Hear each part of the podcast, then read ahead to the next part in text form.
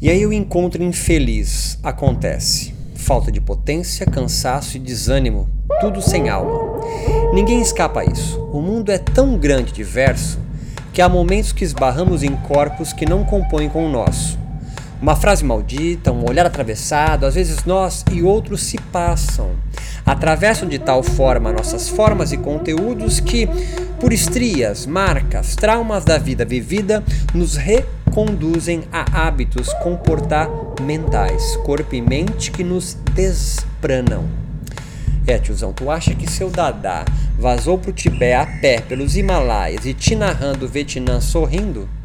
E tu acha mesmo que yogar, meditar vai alisar essas estrias, essas marcas desapranizantes dos sulcos que nos demarcam infelizes? Não. Definitivamente não é a praxis yógica meditativa diária e constante que irá remover traumas. Esses sulcos que desagam no mar revolto de pensamentos e ações dos maus encontros não cessam pelo simples ato de utilizarmos algumas técnicas combinadas. Asana, mantra, kriya, mudra, pranayama. Yoga é aliado, nunca messias.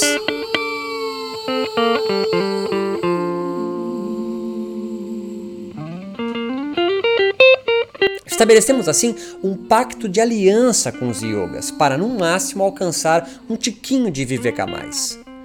Identificar maus encontros e sintomas. 1. Um, Manter-nos à espreita e alertas aos sinais do item 1. 2.